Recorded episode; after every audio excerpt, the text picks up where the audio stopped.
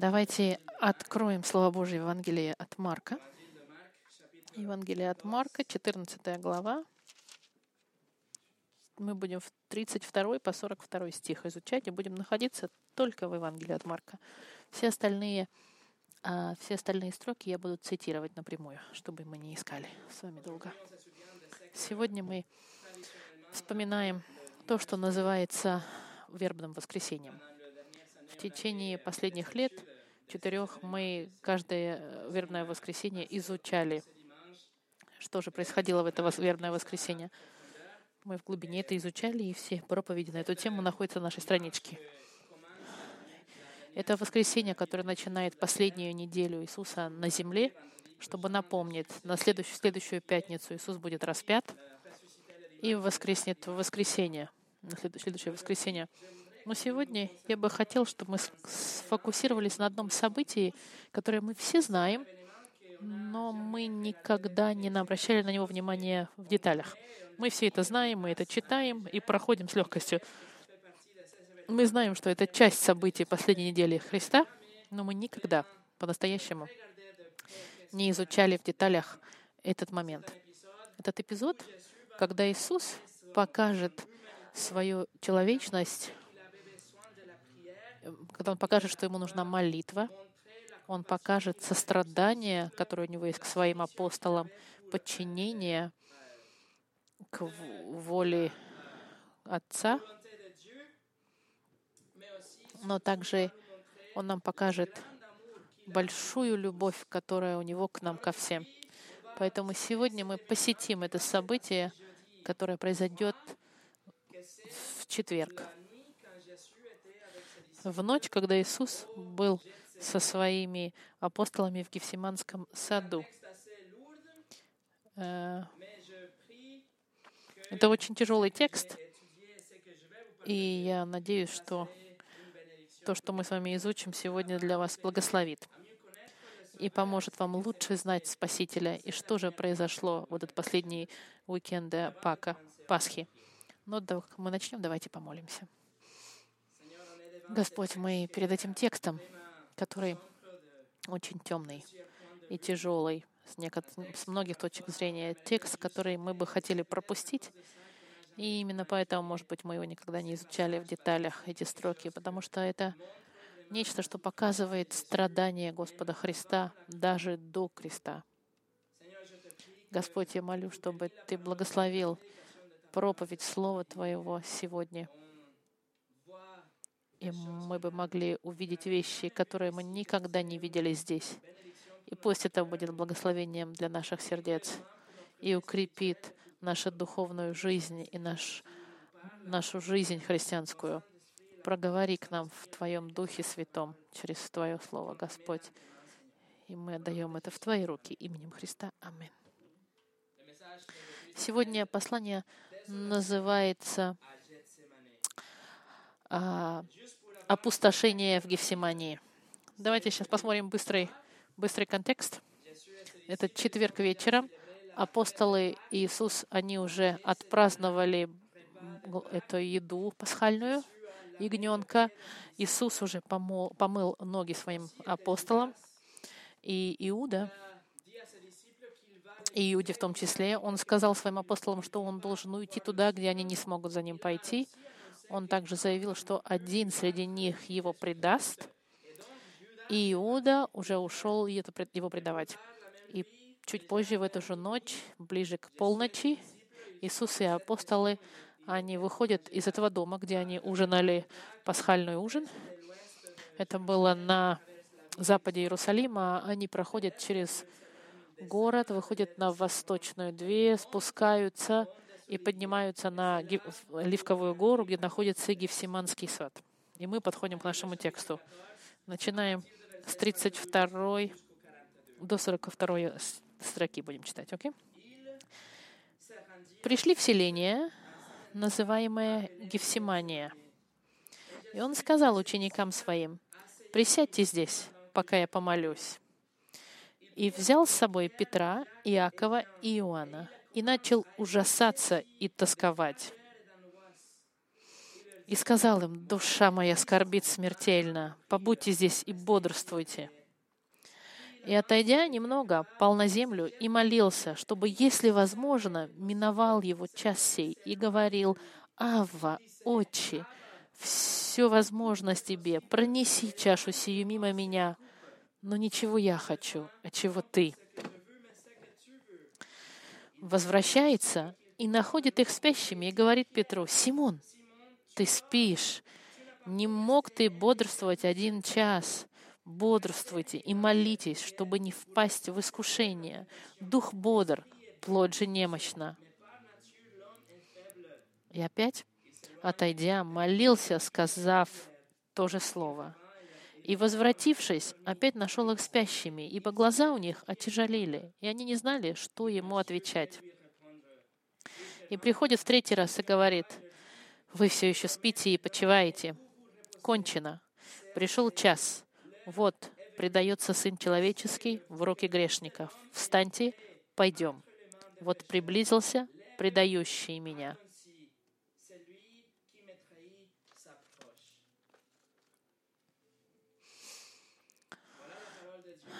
Сегодняшнее Слово Божье, я надеюсь, нас благословит в сердцах.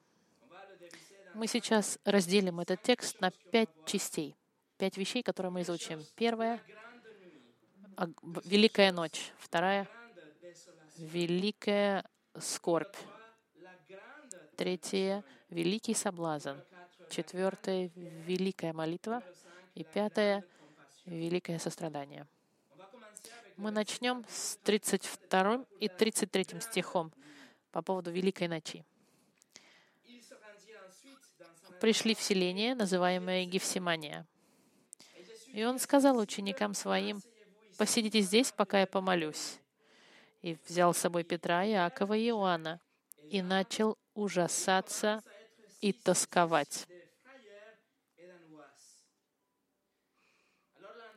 Место называется Гефсимания. Гефсимания — это значит эм, оливковый пресс. В этом месте э, это было очень распространено, иметь этот, этот э, пресс для, для оливок. Этот тип пресса, он находился внутри маленьких домиков или внутри скал, чтобы хранить его в в защищенным. Иоанн в параллельных стихах, он говорит, что они пошли в место, где был сад. Иоанн пишет также, что они вошли, как если бы это была частная собственность. Возможно, это, наверное, был сад огорожденный. А, Возможно, это место принадлежало апостолу, который, у которого было много денег, и он был в состоянии позволить им э, приходить в этот сад, чтобы Иисус мог туда ходить со своими учениками и молиться. Давайте поэтому представим, что, наверное, это был э, закрытый сад. И где-то в углу находился этот пресс для оливок. В 32 стихе написано, что они пришли в это место, и Иисус просит апостолов остаться там. Присядьте здесь, на входе. Возможно, чтобы, чтобы сторожить вход, потому как это был Э, как, потому как это была неделя при пасхальной, э, пасхальный выходной, выходной, чтобы другие посторонние люди не могли зайти. Возможно, они охраняли это, чтобы Иисус мог побыть в одиночестве. Но Он взял с собой Петра, Иакова и Иоанна, три апостола, которые были самым интимным кругом Иисуса, самые близкие апостолы. Они впоследствии стали лидерами церкви. Эти три апостола также присутствовали, когда Иисус был изменен, преображен на горе, показав свою славу. И эти три апостола сейчас будут также в самый большой момент грусти и печали Христа. Иисус берет этих апостолов, учеников своих, и ведет в эту глубину этого сада. возможно, даже и самое далекое место, близ, близкое к прессу оливковому. В 33 стихе нам сказано, что Иисус начал ужасаться и тосковать. И это очень важно понять, что же значит этот ужасаться и тосковать. Первое слово ужасаться в греческом языке эктакмбео, это греческое слово значит быть чрезмерно встревоженным, шокированным и очень испуганным. Иисус не просто переживал за события, которые должны наступить. Он был в ужасном состоянии тревоги. У него был глубочайший ужас и тревога из-за эмоций, которые он никогда не переживал в своей жизни. Ни в жизни э, земной, ни, безусловно, в жизни вечной. Иисус не, не, пере, не просто переживал и не был просто немножко нервный. У него было состояние шока и ужаса. Он, он не просто чувствовал какую-то боль. Он, он находился в огромном тревожном состоянии за счет боли, которую он чувствовал. Друзья мои, это самая глубокая печаль, которую когда-либо он испытал и которую кто-то из нас когда-нибудь мог бы познать. Второе слово, чтобы описать его состояние, тосковать, переводится на французский как, как тоска глубокая, депрессивная, в состоянии тяжелейшего смятения. Не просто Иисус чувствовал себя потерянным, у него было невероятное смятение. Не просто он не знал, что произойдет, он был просто убит, можно сказать, дух, э, духовно этой тоской. Не просто был тос, слегка грустный, а глубочайшим образом тоскующим в этом смятении. И очень важно понять, что эти два слова в оригинальном тексте, они говорят о очень черных чувствах и очень глубоких. И это самая важная ночь. Самое важное за счет того, что она показывает сцену того, что произойдет после. Второе. Величайшее опустошение, печаль в данном случае. В 33 стихе мы видели уже с вами то, что чувствовал Иисус. А теперь посмотрите на 34 стих. Иисус говорит, и сказал им, душа моя скорбит смертельно. Побудьте здесь и бодрствуйте. В случае, если апостолы не, не понимали, не, Иисус хотел перед ними быть прозрачным и сказал, что моя душа скорбит смертельно. И это очень важно в очередной раз понять, что слово грусть, э, скорбит оно несет очень тяжелый смысл. В греческом языке он использует это слово, которое переводится как а, подавляющий стресс. Не просто какая-то легкая грусть, а это подавляющее состояние скорби смертельной, печали ужасной. Эти слова передает ощущение, чтобы если он был наполнен и утоплен в грусти и в печали. Его душа и его сердце, его личность внутренняя была раздавлена этими сантиментами, этими чувствами тяжелыми. Мы знаем, что в послании к Люки, что его подкожные капилляры, они настолько расширились, что они взорвались. И это спровоцировало то, что его пот был смешан с кровью, и капли с пота были смешаны с кровью, падали. Это состояние, которое существует, называется иматидросом.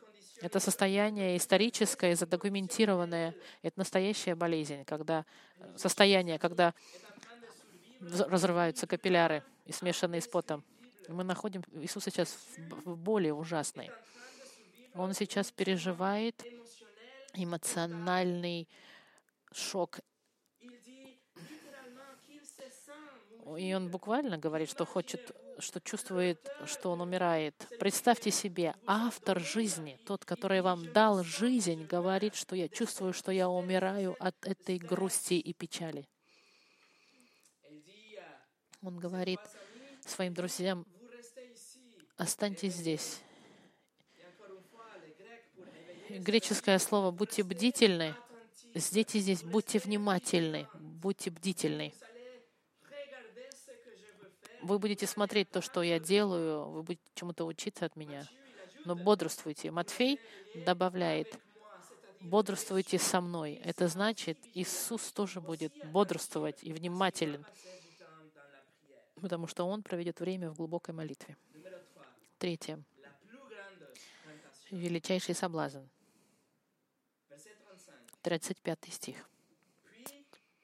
И, отойдя немного, пал на землю и молился, чтобы, если возможно, миновал его час сей. Иисус несколько шагов прошел, 5-10 шагов, возможно. Он, он оставляет своих трех апостолов рядом с собой несколько шагов недостаточно далеко от апостолов, чтобы они могли видеть и слышать, что он говорит. И когда написано, что он пал на землю, в параллельных стихах в Евангелии от Люка он пишет, что он, он преклонился. А в Матфеи написано, он, написано, что он пал лицом на землю. И если мы поставим все эти три стиха вместе, Иисус идет несколько шагов он подавлен печалью, он падает на колени, начинает молиться, и его лицо уже на земле. Его лицо в пыли Гефсиманского сада, где и через несколько мгновений он будет буквально э, распластан по полу в молитве от этого стресса и боли, которую он испытывал, боли от печали. Это было очень редко для евреев, преклоняться на колени, чтобы молиться. Они молились, как правило, стоя, чтобы все могли их видеть. Но здесь мы видим того, кто сотворил Вселенную, распластанной по земле, под величайшим стрессом ужасным. Есть нечто в сердце Христа, что заставляет его молиться таким образом, подавленным. И его молитва, друзья мои, она, она не похожа на нашу молитву. В параллельных стихах Люк в 22 главе подчеркивает, Люк, который был доктором, он подчеркивает этот феномен физический, о котором я говорил, когда капли крови, схваченный, охваченный, и находясь в борении, прилежнее молился, и был пот его, как капли крови, падающие на землю. Э, момент для Иисуса был очень интенсивный, и молитва была интенсивная, и боль, и стресс, и печаль. Все это было настолько интенсивно, что ангел пришел, чтобы укрепить Христа. Есть только два момента, когда мы видим ангелов, когда приходит укреплять Иисуса. Первый раз — это было, когда он постился 40 дней в пустыне, и он был соблазняем сатаной, и в конце этого периода ангел пришел, чтобы укрепить его.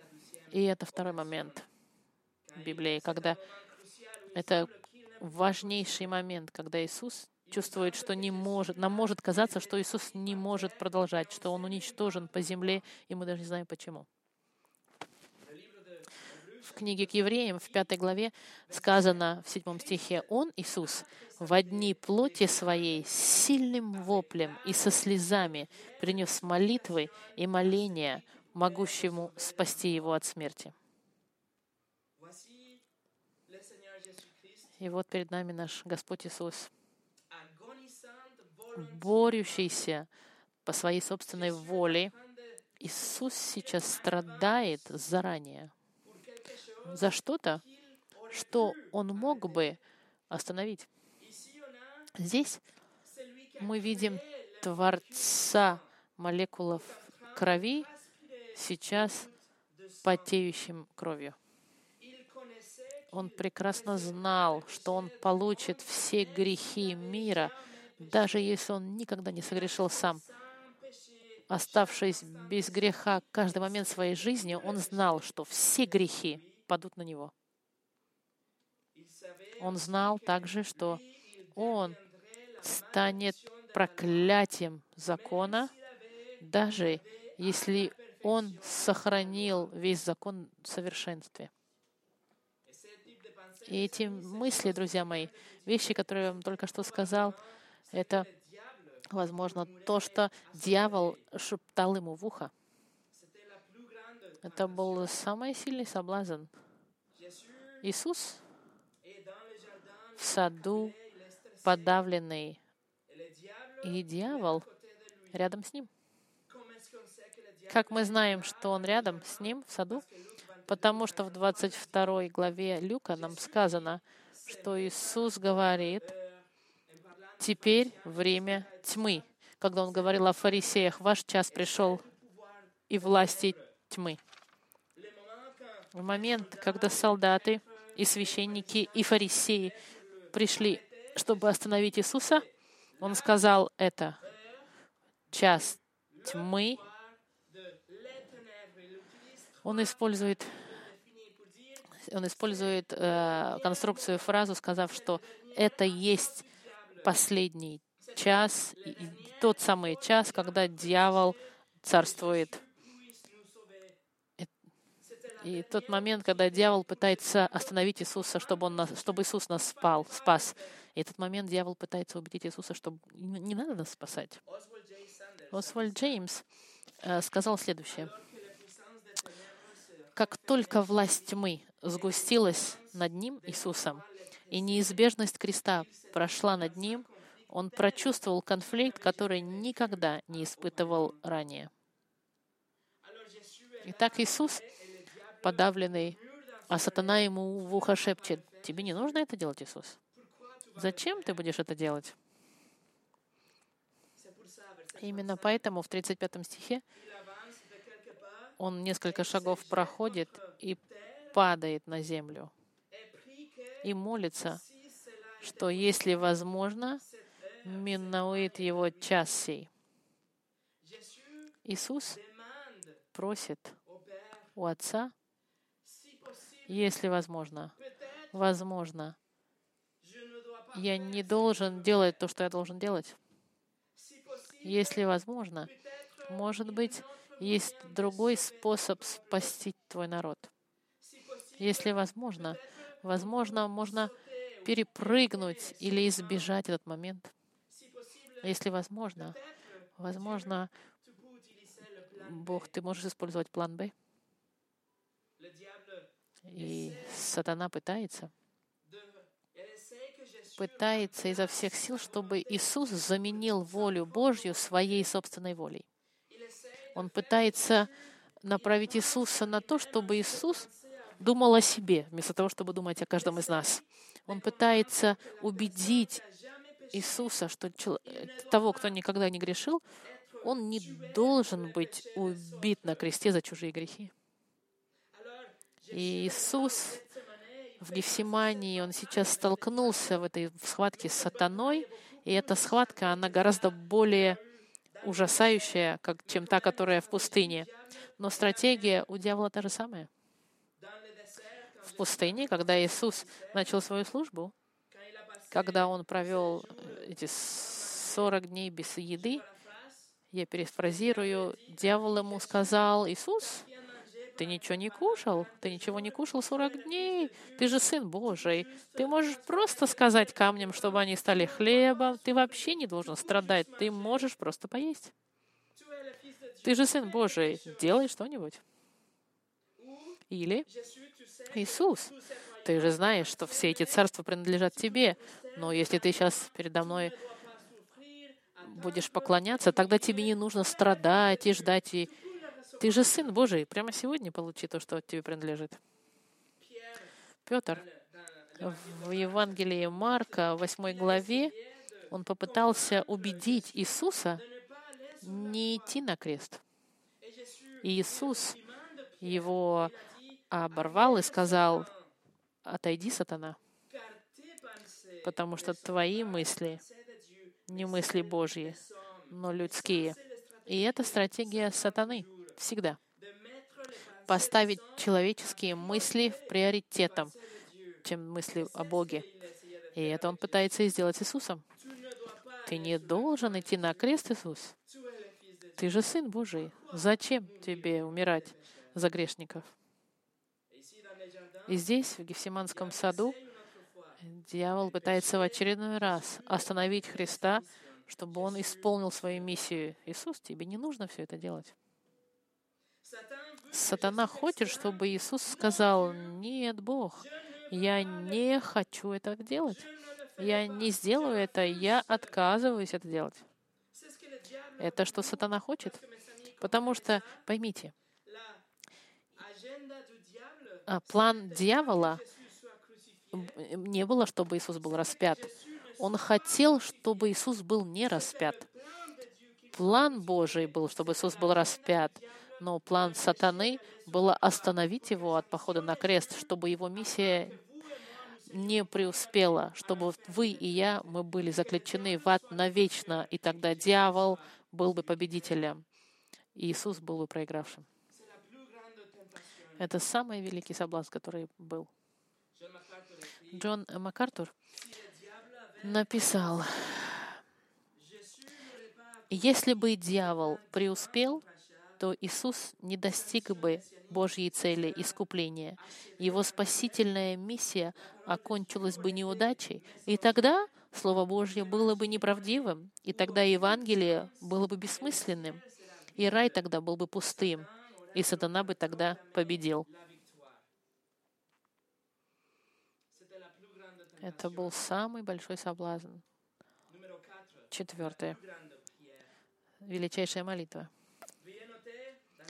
Обратите внимание, в 35 стихе э, это не слова Иисуса, это Марк, который описывает, что говорил Иисус. Иисус говорит в 36 стихе, и в этот момент мы видим его слова. «И говорил Иисус, Авва, Отче, все возможно тебе. Пронеси чашу сию мимо меня. Но ничего я хочу, а чего ты». Иисус обращается постоянно к Отцу, как, а к Богу, как Отец. Но здесь в первый раз и единственный раз Иисус использует слово арамейское «ава». Это как бы отец, но в интимном смысле как бы пап. В английском это будет папуля типа. Да, папочка. Папа. Отец, папа, да.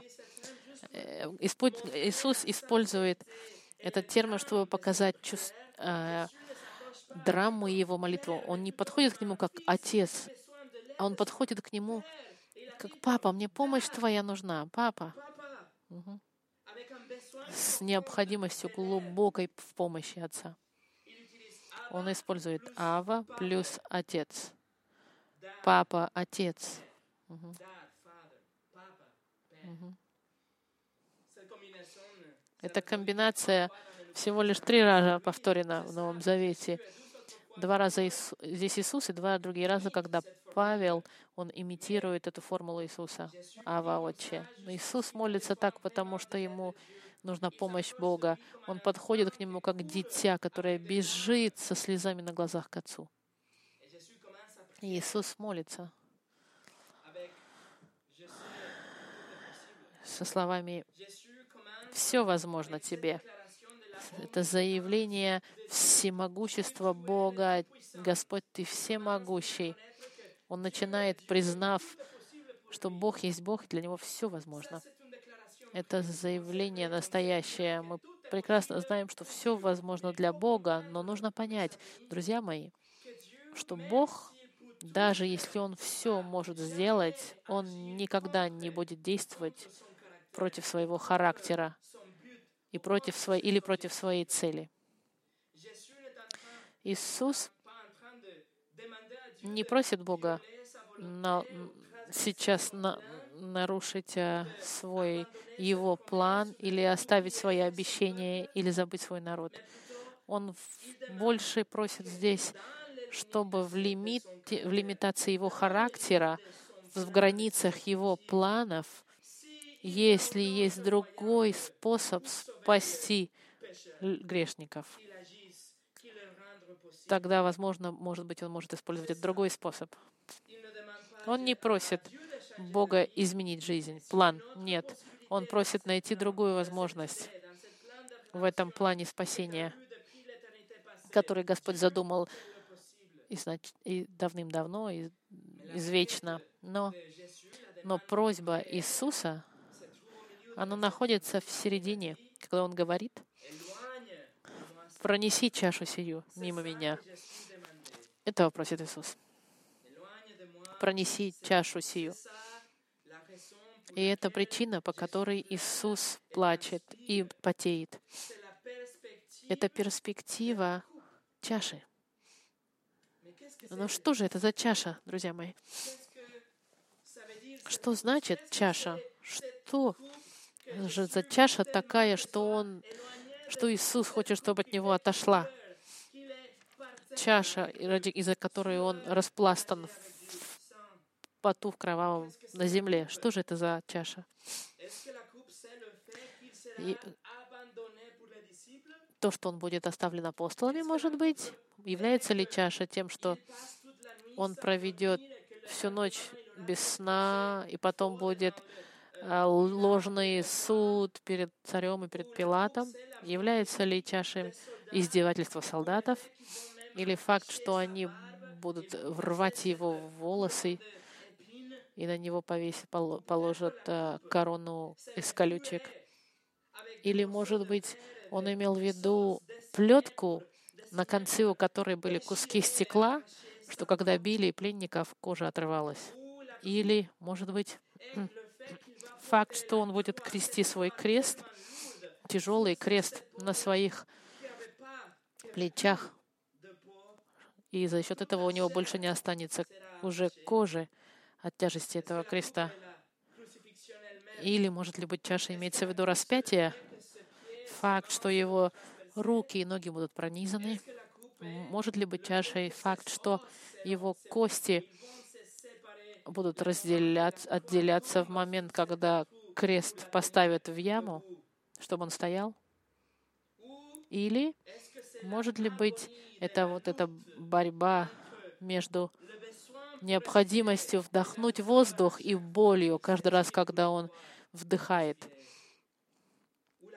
Может ли быть чашей все это вместе, все эти факты, что же такое эта чаша?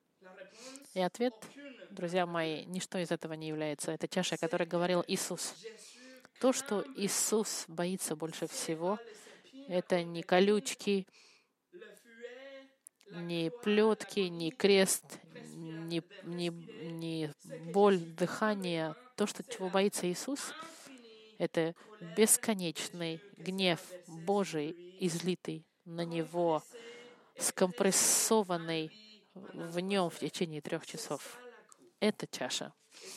И это идет из образа из Старого Заветного. Я вам зачитаю несколько примеров. В Псалме 74 написано, «Ибо чаша в руки Господа, полное смещение, и Он наливает из нее, и все нечестивые пьют ее». Эта чаша, наполненная гнева, и она предназначена для злодеев, для нечестивых. Только они должны петь эту чашу гнева, гнев, чашу гнева Божьего. В Исаии в 51 главе написано «Воспрянь, воспрянь, Иерусалим, ты, который из руки Господа выпил чашу ярости Его, выпил до дня, чашу опьянения, предназначенную для гнева». Дальше в той же самой главе он называет чаша моего гнева, гнева Божьего, излитого на злодеев. В Еремии в 25 главе сказано, «Ибо так сказал мне Господь, возьми из руки моей чашу сию с вином ярости, и дай ее пить всем народам, куда я тебя пошлю. Они выпьют ее и потеряют голову, чашу гнева Божьего. Иезекииль называет это чаша опустошения. Это чаша, друзья мои, о которой он говорит. Это гнев Божий. Факт, что что Бог настолько в гневе против грехов мира, и это чаша, которую Иисус должен выпить, правосудие, суд Бога над всеми грехами всех людей, которые поверят во Христа во всей истории человечества, весь Божий гнев и весь суд против всех этих грехов против Бога, и весь этот ужас, и все это то, что должно навечно остаться в аду, будет излито полностью на Христа в один момент в, три часа, в течение трех часов. Единственная личность, которая была совершенна, она будет перед Богом в этот момент худшим из преступников через несколько часов Иисус познает первый раз разделение со своим Отцом также. Впервые за всю историю вечности их, их, их союз в, в Троице будет разорван в тот момент, когда Бог будет наказывать своего Сына за вас и за меня. Чаша, чаша ужаса называется это — чаша опустошения гневного. Именно это является причиной вот этой тревоги и ужаса в Гефсиманском саду. Марк нам дает перспективу этого страдания, которое было у Иисуса до креста, потому что он знал ужас и, и власть, и силу этой чаши, которую он должен будет полностью испить до последней капли. Но это, друзья мои, это самая большая молитва в 36 стихе, потому что нам показывает полное подчинение Иисуса к Отцу. Посмотрите, в конце 36 стиха Иисус говорит, «Но ничего я хочу, а чего ты?» Господь Иисус хотел подчиниться воле Отца, неважно издевательство, неважно плоть, которая будет разодрана, неважно боль физическая, неважно ужасное страдание под гневом Божьим. Если Бог это хочет, это окей, я это сделаю. Послание к филиппийцам сказано, Иисус смирил себя, быв послушным даже до смерти крестной. Иисус был послушен воле Божьей ради вас. Друзья мои, видите ли вы любовь Христа к вам? Видите ли вы страдания в Гефсиманском саду? Это было ради вас. Борьба против сатаны — это было ради вас. Факт, что он должен был испить этот гнев Божий, это было ради вас. Какая же любовь у него! Какой Спаситель невероятный у нас! Тон Пеннингтон, далласский э, пастырь, сказал следующее. И несмотря на ужас перспективы лично испытать весь гнев Божий за каждый грех каждого человека, кто поверил во Христа, и несмотря на ужас разделения с Богом, который Иисус Христос не заслужил, Иисус все равно желал это сделать. И мы подходим к пятому пункту. Самое великое сострадание. 37 и 38 стих. 37 стих, да. Возвращается и находит их спящими и говорит Петру, «Симон, ты спишь? Не мог ты бодрствовать один час?» Иисус прерывает свою собственную молитву. Иисус прерывает молитву, которая была глубокая молитва, чтобы прийти и посмотреть на апостолов. Это было уже за полночь. Они поужинали после ужина. У них была активная неделя, они очень устали. И у них... Люк нам описывает, что, что они тоже очень сильно грустили и переживали в этой ситуации, что они даже заснули. Это был э, способ избежать реальности, заснуть, чтобы не видеть этот ужас. Иисус приходит, находит их спящими и говорит с Петром, ну, называет его его оригинальным именем, Симон, для того, чтобы подчеркнуть его слабость. И к тому же 31 стих до нашего текста Пьер сказал Иисусу, Пьер настолько, Петр, Петр, простите, Петр был настолько э, уверен в своей любви к Иисусу, что он сказал, я тебя никогда не, не покину, я даже с тобой готов умереть, Петр сказал. Петр был настолько уверен в себе и горд, что делал подобные заявления, а сейчас он спит. И в этот момент, и через какое-то время он оставит Иисуса вместе с другими одиннадцатью апостолами. И через несколько часов он откажется от Иисуса трижды. Иисус, Господь приходит и просит Петра молиться. И не рассчитывать на свою собственную силу, а рассчитывать на Господа, чтобы Он его укрепил его духовно, особенно когда приходит соблазн. Он говорит Петру, что он должен хранить себя,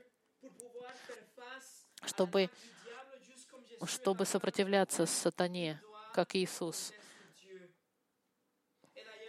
И когда сатана соблазнял Петра, способ, каким, каким Иисус отбивал атаки, это было цитируя Библию. Он отвечал дьяволу стихи из Библии, слова Божьи. И здесь Иисус, Он также молитвой сопротивляется. И вот перед нами Библия и молитва — две вещи, которые нам нужны, чтобы устоять перед сатаном и против его самых ужасных атак. Нет других вариантов, чтобы жить победную жизнь, как через Библию, Слово Божье и молитву. Через какое-то время Петр, поняв урок, то, что Иисус хотел сказать, когда Он напишет в своем послании Петра, Он напишет, «Трезвитесь, бодрствуйте, трезвитесь и бодрствуйте, потому что противник ваш, дьявол, ходит, как рыкающий лев, ища кого поглотить». Петр был погла... Э, разодран в Гефсимании. Другие апостолы, они также были поглощены сатаной, условно сказать, когда они убежали от Иисуса. Но Иисус сказал, не верьте, что вы сильные. Вы должны признать, что вы слабые и молиться, чтобы сопротивляться соблазну. И в закрытии Иисус опять и уходит и молится в 39-40 стихе. И опять, отойдя, молился, сказав то же слово. И, возвратившись, опять нашел их спящими, ибо глаза у них отяжелели. Они не знали, что ему отвечать. И приход... Иисус прерывает второй раз свою молитву, чтобы пойти и попроведывать своих друзей. Потому что он знает, как в предыдущем стихе он сказал, что дух бодр, но плоть же по природе по своей немощна.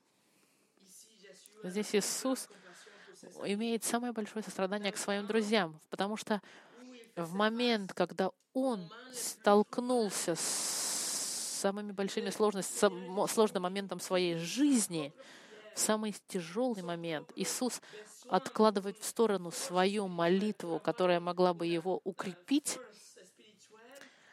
он откладывает это в сторону и идет попроведывать своих апостолов, потому что он знает, что им нужна эта духовная сила. Иисус от, отставляет в сторону свою волю и приходит попроведывать своих друзей. И в 39 стихе он сказал, что он молился те же слова. Это значит, что Иисус еще раз молился во фазе «Все возможно, пронеси чашу сию мимо меня, но ничего я хочу, от чего ты». Иисус повторил эту молитву. У Иисуса был этот ужас эмоциональный перед чашей гнева Божьего.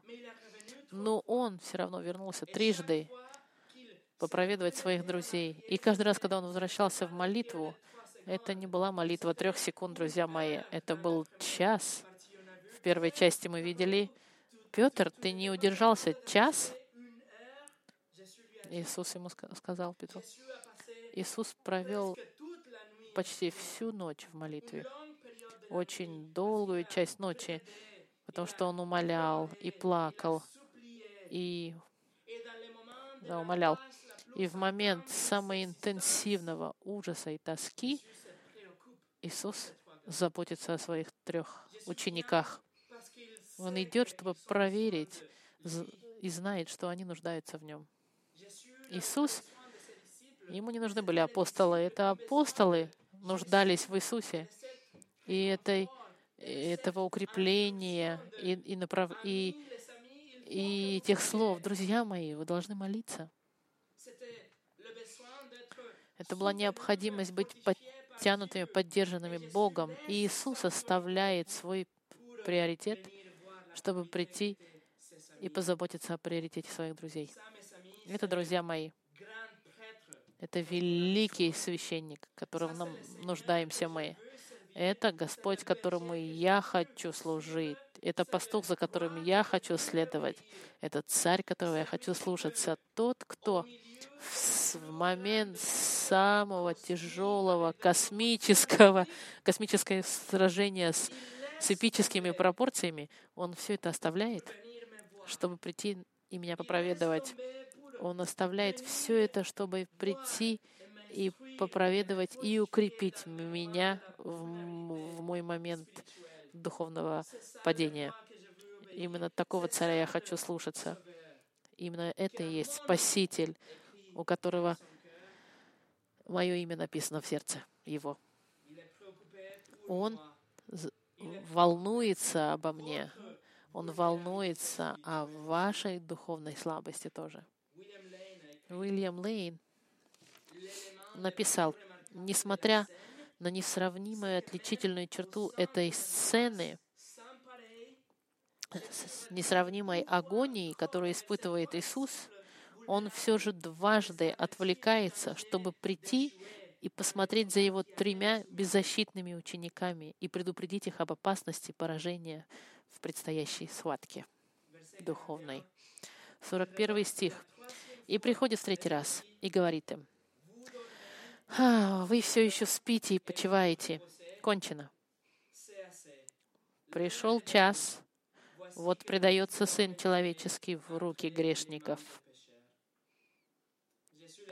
Иисус находит их опять спящими, но в этот раз Он им говорит, кончено. Он не говорит о сне апостолов, нет, Он говорит о своей, своей подготовке. Кончено, достаточно, мое сердце готово. Он, он устоял перед соблазном, борьба окончена, воля Божья читка, он пойдет на крест, и он из, выпьет эту чашу гнева. Он готов. И смотря с высоты Оливковой горы, он, безусловно, видел римский батальон, который поднимался. Безусловно, это было слышно. 600 солдатов, которые шли вместе со своими копьями и со своими с факелами. 600 человек. Он наверняка мог видеть серпантин огня, поднимающегося вверх по горе, и услышать э, звук их, э, их э, оружия. Плюс были охранники храма, как полицейские того времени. Плюс были фарисеи, плюс священники. Можно сказать, было порядка тысячи человек, которые поднимались по горе, чтобы схватить Иисуса. Наверняка земля тряслась от, этих шагов, тысячи человек. Но Иисус был готов. Иисус был готов, несмотря на то, что его одежда была промочена его с потом, с кровью смешанным, несмотря на то, что у него лицо было покрыто пылью и на его одеждах, но Спаситель был готов наш. И триумфально, и очень категорично, и славно. Смотрите, 42 стих. Иисус говорит, «Встаньте, пойдем». Вот приблизился предающий меня. Иисус идет прямо навстречу этой толпе, тысячи людей, которые жаждут Его крови. Впереди которых идет Иуда. Иисус идет прямо на них, полной решительности. Джон Маккартон написал, «Чаша в руке его, и он уже не дрожит. Он стоит, кровавый пот стекает с его изможденного лица, пропитывает его одежду. Он весь кровоточит, но он не сдается. И он дает триумфальный указ. Вставайте, пошли. И он не имеет в виду «пошли, убежим». Нет, а напротив, он говорит «пойдем навстречу», прямо на них.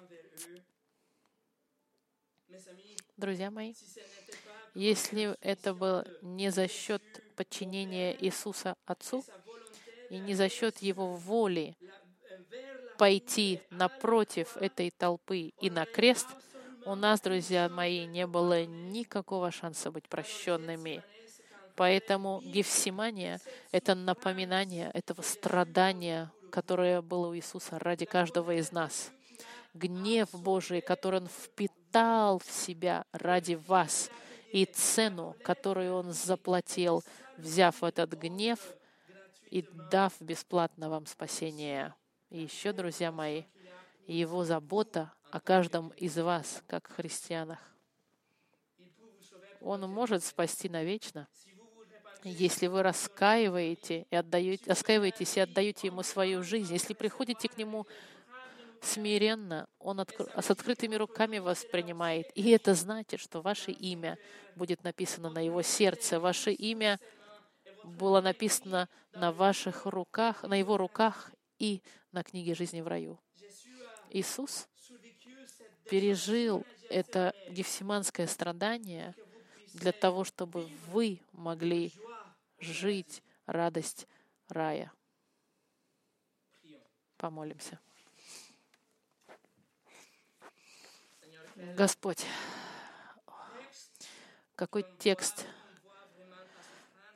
в котором мы видим все Твое страдание и весь, всю тяжесть гнева, который Ты, Господь, излил на своего Сына. Мы иногда читаем этот текст, Господь, и говорим, а, Гефсиманский сад.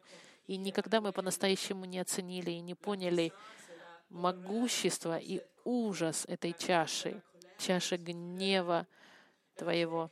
И факт, что страдание физическое было ничто по сравнению со страданием, которое Иисус имел, когда принял от Тебя наказание это через, за все грехи всех тех, кто поверит в Него. Это наказание было наказание навечно, но Ты, Господь, излил это вечное наказание в короткий период трех часов. Какую же концентрацию Твоего гнева Иисус получил ради каждого из нас? И мы видим одновременно, Господь, сострадание, которое было у Иисуса к своим апостолам, и сострадание, которое у Него и сегодня к нам, как христианам, что Он, находясь в центре самой великой борьбы, все оставляет и приходит меня подкрепить. Какой невероятный Спаситель у нас. Молю, Господь, чтобы в эту пасхальную неделю когда мы готовимся к Пасхе, чтобы понять все эти события пасхальные. Пусть эта неделя будет особая и отличная неделя. Пусть это будет у многих, может быть, даже первым первой Пасхой, когда мы будем идти по жизни, как спасенные Тобой.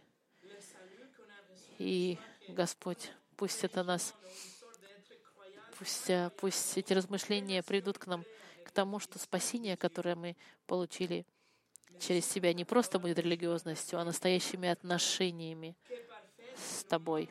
Спасибо Тебе за Слово Твое, через которое мы можем Тебя познать больше. Именем Христа благодарю Тебя. Аминь.